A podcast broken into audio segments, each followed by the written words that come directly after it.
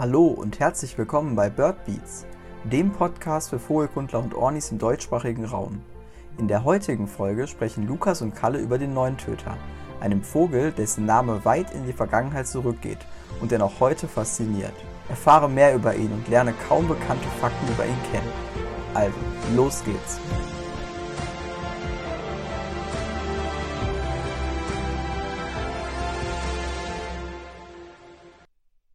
Ja, hi. Ähm, heute beschäftigen wir uns mit dem neuen Töter, wie du schon gesagt hast. 2020 der Vogel der Schweiz und 1985 war es auch der Vogel des Jahres ähm, in Deutschland. Er ist der häufigste Würger in Deutschland, gehört zu den Würgern, wie du vorhin schon gesagt hast, wo es sonst noch der Rotkopfwürger, der Raubwürger und der Maskenwürger dazu kommt. Ähm, vielleicht können wir einfach mal damit beginnen. Wir haben noch ganz, ganz viele interessante Fakten, interessante ähm, ja, irgendwelche Fun Facts noch dazu, aber wir können ja vielleicht einfach mal damit beginnen, wie kommt denn der Neuntöter zu seinem Namen?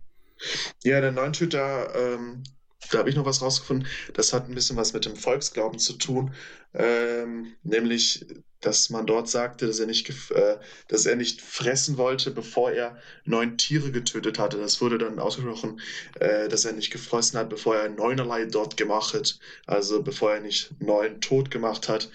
Dass er sozusagen äh, für, ist ein bisschen auf seine äh, Nahrungsweise oder auch Nahrungs, wie er Vorräte anlegt, auf diese Verhaltensweise angelegt, äh, was für Bürger ja ganz normal ist, dass sie äh, ihre Beute, es, sammeln bzw. vorrätig an Dornen oder Stacheldraht aufgespießt halten äh, und dort auch vielleicht töten. Und das war natürlich dann vor allem für äh, die äh, Land Bevölkerung das früher gesehen hat, dass am Stacheldraht oder am Dornbusch viele tote Insekten, Mäuse hangen, ähm, dass man da sehr schnell auf solche Namen hinausgekommen ist. Darum kommt auch der Neuntöter äh, zu seinem Namen, wie er eigentlich auch er wird auch Rotrückenwürger oder vielleicht passender Dornwürger genannt, wobei fast jeder Würger als Dornwürger bezeichnet werden könnte. Ja, auf jeden Fall. Der Rotrückenwürger ist ja letztendlich wie im englischen Name. Ähm, das ist ja der Red-Backed Shrike. Ähm, ansonsten habe ich noch weitere Namen gefunden, wie zum Beispiel der Neuen Mörder, der Dorndreher oder auch der Falkensänger. Ähm, der Falkensänger ist insofern interessant, weil es ja ja, ähm, letztendlich zu den Singvögeln gehört, ähm, der Neuntöter und aber dieser Schnabel, dieser typische oder die Schnabelform ähm, an einen Falkenschnabel erinnert. Was ich auch noch lustig fand, ist, dass im Nordischen wohl ähm, der Neuntöter auch als Dickkopf ähm, benannt wird, einfach um was die Proportionen ähm, ja letztendlich typisch für jeden Würger ähm, einfach der große oder verhältnismäßig große Kopf für den Vogel ähm, widerspiegelt. Jetzt haben wir schon einfach einiges mal an ähm, ja, Namen und lustigen Fakten reingebracht. Schauen wir uns überhaupt mal an, wie denn der ähm, Neuntöter aussieht. Er ist ungefähr 16 bis 18 Zentimeter groß ähm, und damit der kleinste Würger, den wir in Mitteleuropa haben. Und er hat einen ähm, ausgesprochenen Geschlechtsdimorphismus. Das heißt, das Männchen sieht ähm, ja sehr anders aus als das Weibchen. In dem Fall ist es wirklich sehr ausgesprochen. Ähm, das Männchen hat einen blaugrauen Kopf, eine schwarze Maske, ähm, hat einen rostbraunen bis roten Rücken ähm, und die Brust ist blass hellrosa und ähm, ein schwarzer Schwanz letztendlich. Das Weibchen ist viel schlichter. Ähm, das Weibchen hat einen rostbraunen Kopf mit Rücken und Schwanz ähm, und hat leicht einen, dunklen Fleck hinter dem Auge. Die Unterseite ist hellgrau oder teilweise auch braun und ähm, zudem ist der ganze Vogel so ein bisschen schuppenartig gezeichnet. Ja, ähm, was man an einem Würger auch sehr gut sehen kann, das ähm, wird man bei passender Bestimmungsliteratur gut erklären können, ist dass sich vor allem auch die Altersklassen, also Jungvögel von den adulten Weibchen bzw. Männchen, sehr gut unterscheiden lassen, dass sich vor allem äh, durch Bänderungen an den äh, oberen Flügelrändern auf dem Rücken unterscheiden lässt. Ähm, zu den Habitaten können wir vielleicht noch einiges sagen, äh, nämlich dass er eigentlich am häufigsten in offener Kulturlandschaft ist. Er ist auf Hecken, auf äh, Weiden äh, mit Hecken angewiesen, aber auch auf Heiden. Also er benötigt eine gewisse, an, eine gewisse ja, Präsenz von Gebüschen, am besten Fall von Dorngebüschen. Er weicht alternativ auch auf Stacheldraht oder desgleichen aus. Das hängt von einer, seiner, äh, von seinem Nahrungsbeschaffungsverhalten ab. Aber vor allem auf solche Habitatstypen fällt er äh, spricht an, wobei das auch nicht zwingend ist, nämlich je nachdem, wie hoch der Populationsdruck ist, der entsteht, äh, werden auch sehr, sehr unpassende äh, Habitate gewählt. Zum Beispiel im Hochsauerland werden Tannenbaumplantagen ähm, angenommen, äh, einfach weil im Umland so viele Neuntöter gibt, dass die passende Habitatwahl nicht mehr vorhanden ist und eine Abwanderung aus irgendeinem Grund nicht in Betracht gezogen wird, sodass tatsächlich neun Töter auf äh, zukünftigen Weihnachtsbäumen äh, sitzen und äh, Nahrung holen, beziehungsweise auch später dort brüten. Oh, das ist ja super spannend. Davon habe ich noch nichts gehört. Ähm, bei uns in Süddeutschland gibt es eigentlich sehr, sehr viele ähm, sehr lohnenswerte, sehr attraktive Neuntöter-Habitate. Ähm, diese halboffene Kulturlandschaft die ist einfach bei uns sehr gut gegeben. Ähm, sind ja oftmals diese ja gut gepflegten Hecken, also nicht komplett schon ähm, der Sukzession überlassen. Und ähm, gerade auch wenn, wenn diese Hecken nahe an Ackerbau oder Viehzucht stattfinden, dann gibt es natürlich einige Neuntöter, weil es einiges an Nahrung gibt. Ähm, Nahrung, vielleicht können wir da auch kurz drauf eingehen, ähm, ist ja relativ ein breites Spektrum, was der Neuntöter da zu sich nimmt, von kleineren Insekten ähm, über Käfer und Amphibien bis zu kleineren Mäusen sogar, die er dann aufspießt und ähm, ja, das Männchen legt sich wirklich ein Lager an. Ähm, zum Teil werden die aber auch nur aufgespießt, um ähm, größere Beutetiere zu zerkleinern. Wie wir vorhin gelernt haben, ähm, ist der Neuntöter ja kein, kein Riesenvogel, ähm, sondern der kleinste Würger Mitteleuropas. Zum Thema äh, Nahrung könnte man auch sagen, dass es ein Insektenspezialist ist. Das heißt, das ist auch eine Voraussetzung dafür, dass er sich ansiedelt, dass vor allem viele große Insekten, zum Beispiel Heupferde, größere Käferarten äh, vorhanden sind.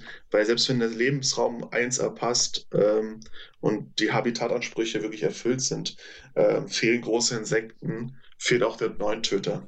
Das ist zwangsläufig so. Ja, also da hat er sich auf jeden Fall sehr gut angepasst. Ähm, wenn dann mal die Umstände alle passen und es kommt zur Brut, dann legt das Weibchen etwa vier bis sechs Eier und ähm, es bebrütet alleine im Normalfall. Also das Männchen beteiligt sich nicht an der, an der Bebrütung des Geleges. Ähm, der Gesang des Männchens dient auch nur zur Balz, nicht zur Revierabgrenzung. Also da das Männchen wird, ähm, nachdem die Eiablage ähm, ja stattgefunden hat, ähm, lässt der Gesang auch stark nach. Also da ist der, der Neuntöter anders als beispielsweise die, die Rohrammer oder die, ähm, ja, die letzt, letztendlich die meisten anderen Vögel, die ähm, ja dann auch noch nach der Eiablage fleißig weiter singen. Ähm, definitiv, ich glaube, der Neuntöter gehört auch noch zu den Arten, die tatsächlich in ihren Balzgesang äh, äh, spotten, also auch Gesänge von anderen Arten mit einbeziehen. Äh, so zum Beispiel auch gerne vom Gelbspötter. Das heißt, es gibt tatsächlich neun Tüter, die den Gelbspötter, also selbst einen eigenen Spöttervogel, äh, imitieren. Ja, also da sind sie auf jeden Fall sehr, sehr vielseitig. Normalerweise ist ihr Gesang ja mehr so rau und schwatzend und eigentlich auch mehr leise, aber immer wieder packen sie da auch Imitationen rein. Ähm, und da sind sie wirklich teilweise sehr ähm, flexibel. Also sie können dort teilweise auch den Buchfinken nachmachen und so weiter, was eigentlich relativ ähm, weit vom eigenen Gesang entfernt ist. Also insofern haben sie sich da schon einiges angeeignet. Ähm, wir haben jetzt viel darüber auch gesprochen, dass der Neuntöter ähm, selber, was er selber frisst, wo er der Fressfeind ist. Aber auch er hat natürlich Feinde, also gerade ähm, Falken, Sperber, aber auch Elstern können dem Gelege gefährlich werden ähm, und auch der Marder. Und da habe ich eine sehr interessante Studie von Jakoba und Stauber gefunden. Und zwar ähm, haben die herausgefunden schon 2002, dass etwa 47 Prozent der Neuntöternester sichtbar und offen ähm, letztendlich gebaut werden und nur 16% sehr gut versteckt sind. Das heißt, dass man nicht mehr als die Hälfte der Nester von einem Meter ähm, Entfernung entdecken würde.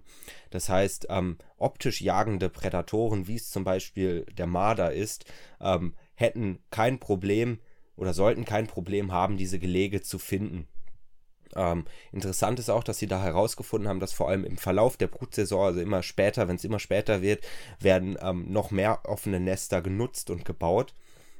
Und zwar liegt es daran, dass dann meist die, ähm, ja, der Zeitdruck schon zu groß ist, mangelnde Alternativen ähm, fehlen und dass man sich dann einfach auf Ersatznester ähm, stürzen musste. Leider hat man da noch nicht hundertprozentig herausgefunden, was der Sinn davon ist, ähm, weil die Prädation ja schon ein, ein Thema ist und nachgewiesen wurde, dass die ähm, Gelege in ähm, offen sichtbaren Nestern deutlich ähm, geringere Chancen aufweisen, dass dort die Jungen durchkommen. Es ist definitiv ein, so gesehen ein Risiko, was eigentlich evolutionstechnisch ja unnütz ist. Also ein Verhalten, was in dem Sinne jetzt nicht wirklich äh, fördernd ist für die Art, aber es wird ja in irgendeinem Sinn eine, einen Vorteil bergen, sonst hätte sich die Art auch nicht so lange gehalten. Auf jeden Fall. Äh, vielleicht können wir noch Aspekt über Thema Brutbiologie ähm, mit einer weiteren Art, nämlich der Sperbergasmücke, einbeziehen, die ja vor allem in östlichen äh, Teilen und Regionen Deutschlands tatsächlich noch auftaucht. Ähm, bei uns beiden jetzt nicht, aber ja, in Brandenburg ist es dann schon ein alltäglicher Vogel, nämlich dass der, mir wurde beim Kartierungen in den Elbauen, also in ähm, Gebieten der ehemaligen DDR häufig gesagt, ähm, wo der Neuntöter ist, könnte auch theoretisch eine Sperbergrasmücke sein, beziehungsweise, beziehungsweise umgekehrt, äh, wo eine Sperbergrasmücke ist, ist auch ziemlich sicher ein Neuntöter. Äh, das heißt, dass die auch häufig sogenannte Brutgesellschaften tatsächlich auch in demselben äh, Weißdorn brüten. Ähm, kannst du dazu noch was sagen zu dem Thema? Ja, ich finde das sehr spannend. Ähm, es ist einseitig meist. Also die ähm, Sperbergrasmücke profitiert erstmal davon, dass der Neuntöter zur Brutzeit recht territorial ist und andere Vogelarten oder andere Neuntöter vor allem auch oder andere Fressfeinde verjagt und angreift. Ähm, allerdings ist es auch so, dass die Sperbergrasmücke selber teilweise vom Neuntöter verjagt wird. Aber trotzdem ist der Nutzen so groß, ähm, dass man diese, diese Partnerschaft trotzdem aus Sicht der Sperbergrasmücke ganz gerne eingeht. Ja, das ist, glaube ich, ein Phänomen, was auch häufig äh, äh, bei anderen Vogelarten ähm, zu sehen ist, zum Beispiel beim Haussperling und beim äh, Weißstorch. Äh, nämlich häufig hat man bei sehr alten äh, Nestern, die also wirklich schon Meter hoch sind, von also diese Weißstorchhorste, dass in den Lücken, in den untersten Horstschichten sich Haussperlinge ansiedeln, eben weil aufgrund des Codes der Jungen gleich viele Fliegen und viele Insekten vor Ort sind. Andererseits hat der Weißstorch dies, den Vorteil dadurch, dass ähm, falls es zu einer Nahrungsknappheit kommt, er sich einfach unten im Horst bedienen kann und quasi seine, ähm, ja, sein äh, Jungfutter direkt äh, an der Hand hat, was natürlich zum Nachteil des äh, Haussperlings ist und natürlich dann natürlich eine weitere Gefahr für Parasiten. Aber es scheint sich tatsächlich zu lohnen. Also es ist scheinbar nicht nur in diesem, wenn man so möchte, ein, äh, eine Beziehung zwischen Sperbergrasmücke und Neuntöter, sondern gibt es auch in verschiedenen anderen Fällen. Ja, sehr spannend. Ähm, da lohnt es sich auf jeden Fall für den Weißstorch, wenn es dann mal zu Nahrungsknappheit kommen sollte. Ähm, ähm, die Neuntöter sind insofern relativ leicht zu kartieren, weil sie sehr gerne an größeren oder an höheren ähm, Stellen sitzen, sei es jetzt zur ähm, Ausschau, zur Nahrungssuche oder auch abends dieses ähm, sogenannte exponierte Sitzen. Ähm, was zum Beispiel auch Rotmilane machen, das könnte, oder erkläre ich einfach mal kurz. Ähm, abends setzen sich viele oder einige Arten wie Rotmilan, Orpheusspötter oder auch Neuntöter in ihrem Nestnähe bzw. in ihrem Revierzentrum auf einen exponierten Punkt, auf einen sehr weit ähm, zu sehenden Punkt, um einfach Artgenossen zu signalisieren, hier ist bereits ein Paar, hier ist bereits ein Männchen, ähm, das ist mein Revier, bleibt weg. Und das ist für den Menschen ähm, oder für den Biologen, der kartieren muss, ist das teilweise ganz gut, weil man dann einfach nur mit dem Fernglas die Hecken absuchen muss, die oberen Spitzen und somit schon einen ganz guten Blick ähm, oder einen ganz guten ähm, Anzahl erstmal erhaschen kann, wie viele Neuntöter-Pärchen denn überhaupt in so einem Revier ähm, oder in so einem Brutgebiet ähm, zu sehen sind. Definitiv ist auch dieses Verhalten jetzt ziemlich nützlich, was dann auch Aussagen über das Gebiet äh, angeht wenn man sich überlegt, er sprach ja schon davon, dass es ein Insektenspezialist ist. Also er, wenn die Anwesenheit eines Neutschütters sagt er schon etwas über die äh, über das Nahrungsangebot eines Gebietes, also auch ein bisschen, ob dieses Gebiet noch intakt ist oder inwieweit dieses Gebiet ähm, ja noch natürlich ist. Und vor allem durch die Tatsache, dass man Neuntöter sehr leicht sieht, wenn sie anwesend sind, dass man dann diese Art auch sehr gut als Bioindikator nehmen kann. Ja, auf jeden Fall. Vögel im Allgemeinen, aber ähm, diese Art dann nochmal im Speziellen. Ähm, wir haben vorhin schon ein bisschen drüber gesprochen, dass der ähm, Neuntöter relativ territorial zur Brutzeit ist. Ähm, ich habe da noch eine weitere Studie gefunden, wieder von denselben Forschern, Jakoba und Stauber, ähm, die die Aggressivität der Neuntötermännchen je nach Brutabschnitt ähm, mal untersucht haben. Und ähm, die haben das in dem Sinne gemacht, indem sie einfach Neuntöter ähm, Stoffattrappen letztendlich in Nestnähe aufgehängt haben und geschaut haben, wie ähm, das Neuntöter-Männchen darauf reagiert und ähm, haben dabei herausgefunden, dass während der Nestbauphase und der Eiablage das Neuntöter-Männchen relativ aggressiv ähm, reagiert, während in der Inkubationsperiode, also wenn die Eier schon ähm, gelegt sind, beziehungsweise wenn die Jugend, äh, die Jungen schon ausgebrütet wurden und gefüttert werden, dass dort ähm, die Aggressivität dann immer weiter abnimmt. Damals hat man dann herausgefunden, dass das daran liegt, ähm, dass ähm, das Neuntöter-Männchen vor allem versucht, ähm, das ähm, zu verhindern, dass ein weiteres Männchen ähm, sich mit dem eigenen Weibchen paart und somit ja fremde ähm, Gene weitergegeben werden. Das fand ich nochmal sehr interessant, also dass da wirklich ähm, diese Territorialität ähm, wirklich nur aufgrund der Angst, ähm, ja letztendlich nicht die eigene DNA weiterzugeben, entsteht und gar nicht daran ähm, liegt, dass man irgendwie das eigene ähm, Revier verteidigen möchte, um zum Beispiel die besseren Nahrungsgründe zu haben. Das ist auch unglaublich interessant hinsichtlich, bei Bürgern wird ja im Allgemeinen hinterher gesagt, dass sie sehr territorial sind und dass es vor allem äh, primär diesen Beweggrund hat, hätte ich jetzt auch nicht gedacht. Ähm, vielleicht nochmal ein kleiner Teamwechsel, worauf wir noch gar nicht, äh, glaube ich, gekommen sind, ist, dass der Neunhütter auch ein Zugvogel ist. Zugvogel ist. Äh, er ist einer der Langstreckenzieher, nämlich er taucht hier erst im Mai auf, bleibt meistens auch bis September, wobei sie auch vereinzelt bis Oktober tatsächlich noch beobachtet werden können. Aber das sind meistens dann auch äh, Neunhütter aus nördlichen Populationen, die auch am Durchziehen sind. Und er überwintert in der Regel im tropischen Afrika, wenn man so möchte, äh, um dort wieder ähm, sich die Fettreserven anzufressen und im kommenden Frühjahr wieder zurückzukommen. Ja, auf jeden Fall. Also da gehört er auf jeden Fall zu den Langstreckenziehern. Ähm, ich habe noch eine weitere ähm, interessante Studie, beziehungsweise ein weiteres interessantes ähm, Fallbeispiel. Und zwar ähm, im Jahr 2005 in Thurgau in der Schweiz. Ähm, das ist da ein Kanton, wo ähm, noch ein weiterer Würger vorkommt, und zwar der Rotkopfwürger. dort ist es zu einem Mischpaar gekommen. Das ist insofern jetzt erstmal nichts Besonderes, dass, oder es ist schon was Besonderes, aber es ist nichts total Außergewöhnliches dass sich zwei ähnliche Arten ähm, ja letztendlich ein Paar bilden. Also gerade bei Rotkopfwürgern und Neuntötern kommt das teilweise auch vor. Also in dem Fall meistens dann oder eigentlich immer mit dem Rotkopfwürger Weibchen und dem Neuntöter Männchen. Ähm, man kennt das auch von anderen Arten. Bei Fites und Zilpzalp kommt das gelegentlich mal vor. Ähm, das Lustige an dieser Situation in Thurgau 2005 war, dass es beides Männchen waren. Da hat sich ein Rotkopfwürgermännchen mit einem Neuntötermännchen verpaart und ähm, man hat das rausgefunden, indem man, also beim Neuntöter ist natürlich der Geschlechtsdimorphismus sehr, sehr groß, da kann man es sehr gut erkennen. Beim Rotkopfwürger ist es nicht ganz so leicht. Ähm, da hätte es ja auch sein können, dass das einfach eine, eine, eine auffällige Färbung ist oder so weiter. Ähm, aber man hat es einfach dadurch zum anderen, un, unter anderem dadurch herausgefunden, dass ähm, die beide Seiten sich gegenseitig gefüttert haben. Und das machen ja vor allem die Neuntöter bzw. die Würger-Männchen, dass sie die Weibchen füttern. Und das hat sowohl ähm, der Rotkopfwürger als auch der Neuntöter mit jeweils dem anderen gemacht. Und die sind dann sogar so weit ähm, gegangen, dass sie Nest gebaut haben zusammen, fünf Meter hoch in einem Apfelbaum. Das ist jetzt, wer da so ein bisschen tiefer in der Materie drin ist, von der Lage eher Rotkopfwürger typisch. Vom Material her war das Nest aber eher äh, Neuntöter typisch. Das fand ich war, war sehr, sehr interessant. Wie die Geschichte ausgegangen ist, weiß ich gar nicht. Mein Eier gelegt haben, ähm, dazu kann es ja nicht gekommen sein, weil es ja beides Männchen waren. Aber ähm, ja, diese lustige Geschichte wollte ich euch einfach nicht vorenthalten. Ähm, sieht man ja doch nicht alle Tage.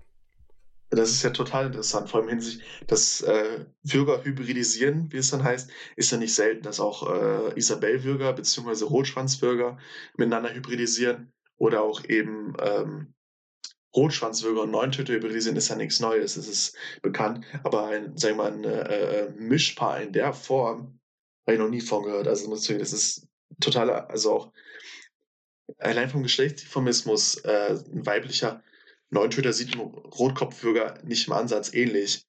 Also, was da noch alles in der steht, ist, glaube ich, äh, noch, äh, wird noch, ich glaube, da ist noch einiges, was man da hinsichtlich betrachten könnte. Ja, ich glaube, so genau kann man das auch gar nicht dann erklären. Ähm, das ist so, ja, aus welchen Gründen auch immer mal passiert. Ähm, aber lustig, dass man davon Fotos hat und dass das dokumentiert wurde, weil, ähm, ja, man würde nicht auf den ersten Blick denken, dass es zu sowas auch in der Natur kommen kann. Aber ähm, ja, es kam dazu. Ja, definitiv.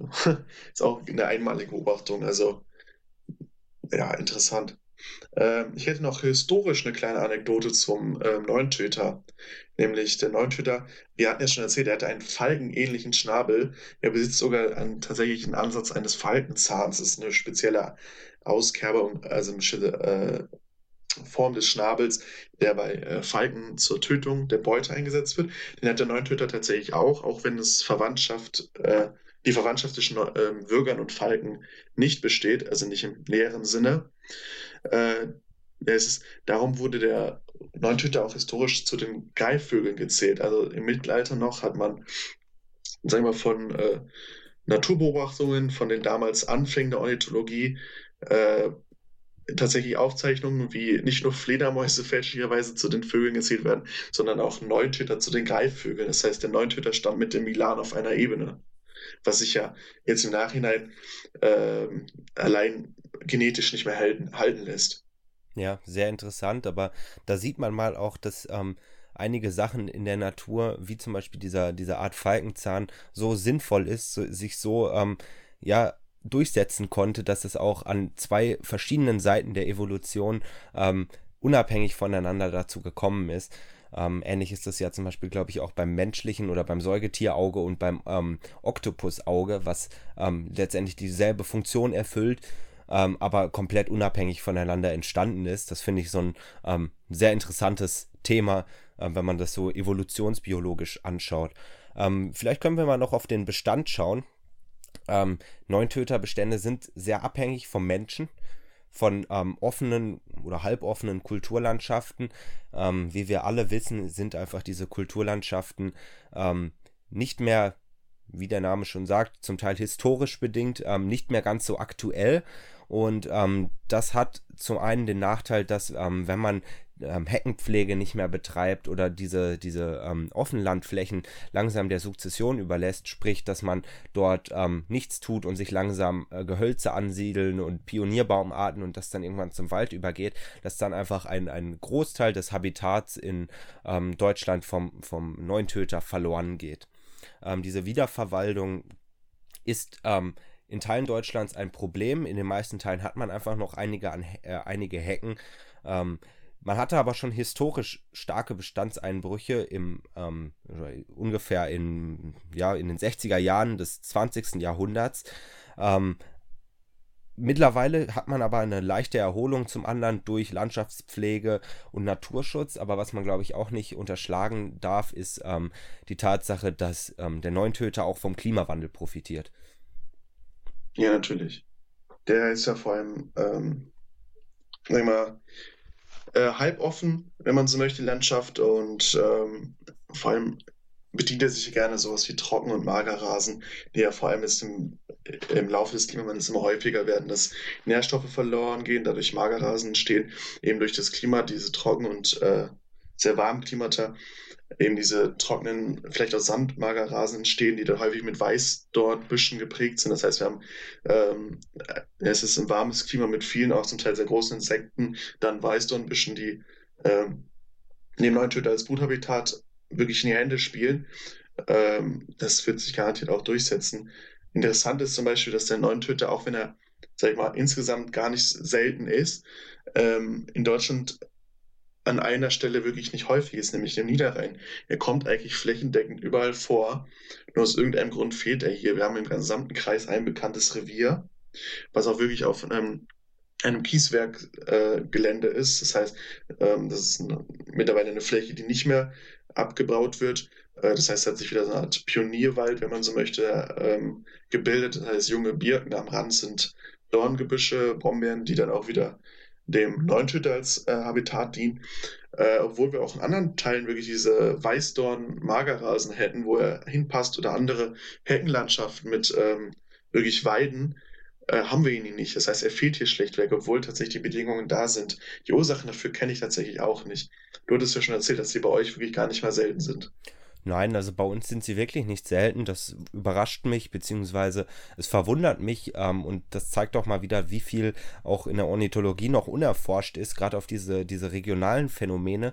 Ähm, woran das liegt, das wäre sicher mal sehr interessant, wenn man das im Rahmen einer Bachelorarbeit oder sonst irgendwie mal genauer betrachten würde. Bei uns im ähm, Kaiserstuhlgebiet, im Oberrheingraben, ähm, ist ja wirklich nicht selten. Also wenn man, wenn man diese Habitatansprüche sich anschaut und dann mal auf Google Maps geht und mal schaut, ja, wo findet man denn Hecken und ähm, ja, dazu eine halboffene Landschaft, ähm, wo findet man niedrige Rasen, wo, wo er auch, oder der Neuntöter auch seine Nahrung auf dem Boden findet, sei es jetzt die Laufkäfer oder die Mäuse oder sonst irgendwie, ähm, dann muss man da einfach nur noch hinfahren und man sieht sie, man hört sie, man findet sie. Das ist wirklich ähm, bei uns nicht, nicht so schwer. Ähm, natürlich, wir haben es auch ein bisschen wärmer, wir haben viele von diesem, diese, ja, dieser offenen Kulturlandschaft, ähm, aber am Niederrhein ist das ja nicht komplett anders. Deshalb ähm, würde mich das wirklich sehr, sehr interessieren, ähm, woran das liegt, dass ihr nur ein einziges Paar habt, vor allem dann in einem Gebiet, was jetzt ähm,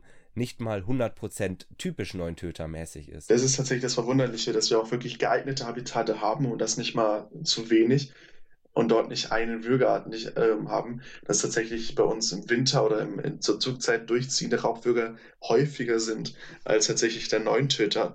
Ähm, wobei gesagt sein muss, dass der Raubwürger in Deutschland zwar auch brütet, aber äh, in unglaublich kleiner Stückzahl und in, in der Relation zur, zum Neuntöter fast gar nicht existent ist. Ja. Ja, insofern ist das schon ein sehr, sehr spannendes Thema. Ähm, ich bin mit meiner Liste langsam am Ende. Ich weiß nicht, ob du noch was ähm, hinzufügen, hinzuzufügen Nee, ich bin tatsächlich hast. auch am Ende. Wenn man so möchte. Ja, dann ähm, überlasse ich das Wort dir. Ja, also wir konnten heute einen kleinen Blick oder einen kleinen ähm, Überblick über den Neuntöter verschaffen. Ich hoffe, wir haben euch den Vogel etwas näher gebracht, der wirklich auch äh, von der Verhaltensbiologie ähm, sehr besonders ist durch die Anlegung von sogenannten Schlachtbänken, von einigen Erkenntnissen bezüglich der Brutbiologie eines sehr verwunderlichen, aber auch sehr interessanten Paares zwischen roten Rotkopfvögel und Neuntöters. Ähm, und dass wir hier eine charakteristische Art des Offenlandes haben, ähm, die vielleicht auch für den Laien oder für den Anfänger in Ornithologie immer noch ein schönes Betrachtungsobjekt ist. Ja, auf jeden Fall. Ein wunderschöner Vogel, total interessant, halbwegs leicht ähm, zu sehen, wenn man weiß, wo man suchen muss, außer man wohnt am Niederrhein, da ist es ein bisschen schwieriger, aber ansonsten ähm, wirklich ein, ein relativ leichter Vogel, ähm, den man ja gut erkennt ähm, und an dem man auch gut ähm, ja viele, viele ähm, Basics der Ornithologie anwenden und lernen kann, wie zum Beispiel diese Sitzwarten, sei es der Geschlechtsdimorphismus und so weiter. Also da kann man einiges einfach schon mal an einem relativ häufigen Vogel erlernen. Und ähm, insofern hoffen wir einfach, dass ihr noch ein paar neue Sachen lernen konntet zum neuen Töter, dass ähm, zumindest mal die äh, Anekdoten und Geschichten und Studien euch ähm, noch ein bisschen ähm, bespaßen und informieren konnten. Und ansonsten würden wir uns nochmal wieder für Feedback ähm, freuen, falls ihr dort ähm, noch was habt. Wir würden uns über eine Bewertung bei iTunes oder bei den ganzen anderen gängigen ähm, Streaming-Diensten freuen. Und ansonsten ähm, sehen wir uns wieder in der nächsten Folge. Vielen Dank ja. fürs Zuhören Tschüss. und bis dahin.